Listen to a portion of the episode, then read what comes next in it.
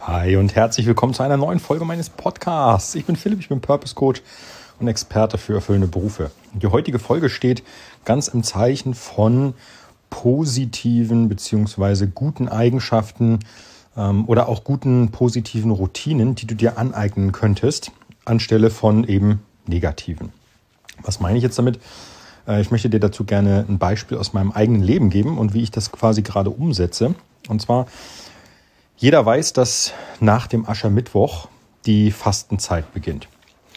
Viele machen die nicht mit. Das ist auch vollkommen in Ordnung. Aber jetzt im Zusammenhang mit dieser Folge, ich habe die dieses Mal mitgemacht und bisher habe ich immer nur eine Verzichtszeit gehabt. Das heißt, ich habe mir gesagt, von Aschermittwoch bis Ostern habe ich verzichtet auf zum Beispiel Alkohol oder auf Süßkram. So.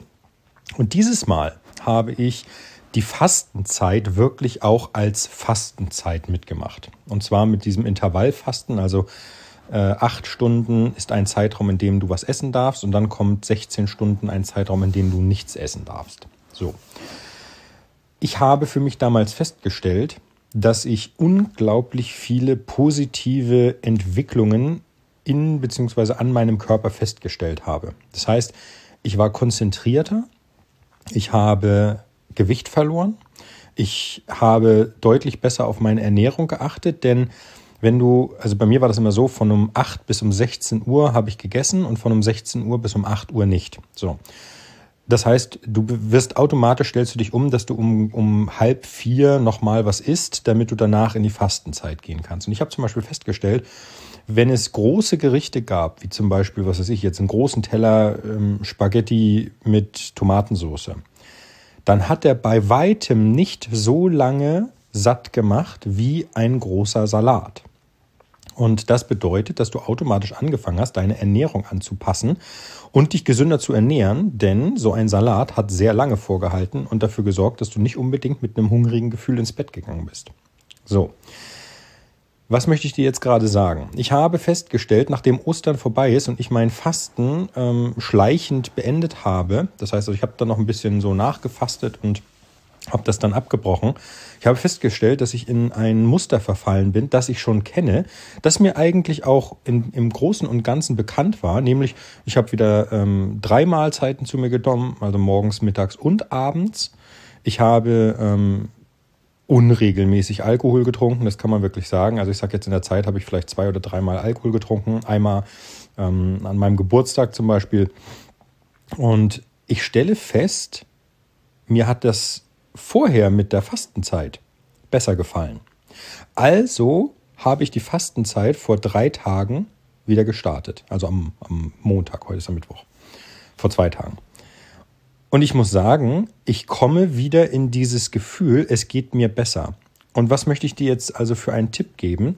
Ich möchte dir nicht den Tipp geben, dass du heute Fasten anfangen solltest oder irgendetwas, sondern du solltest einfach mal deine Rituale oder deine, dein, deine Routinen in deinem Leben überprüfen, ob sie dir gut tun.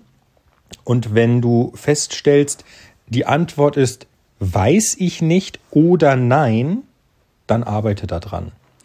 Denn ich möchte auch sagen, seit ich wieder diese Fastenzeit angefangen habe, merke ich, dass wieder mehr Energie kommt, die vorher weg war.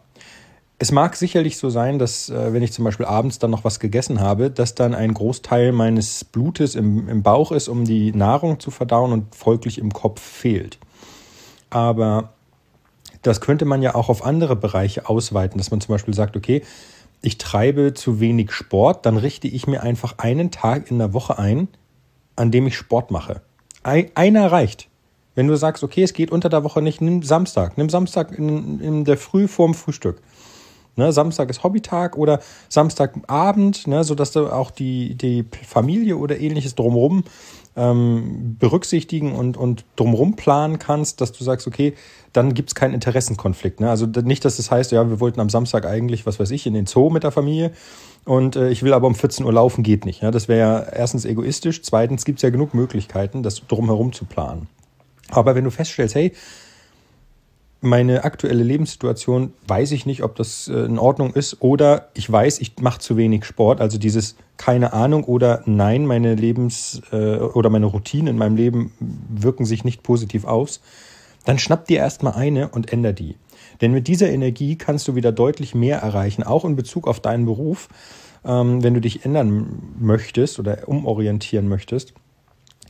Ähm, und das zählt alles nicht rückwärts. Also aus eigener Erfahrung. Und wie gesagt, es war ein, eine wichtige Erkenntnis für mich, hey, ich verzichte auf nur eine Mahlzeit. Ich habe ein Zeitfenster, in dem ich esse, aber es tut mir unglaublich gut. Und parallel habe ich natürlich auch wieder angefangen, ähm, auf, auf Alkohol momentan zu verzichten.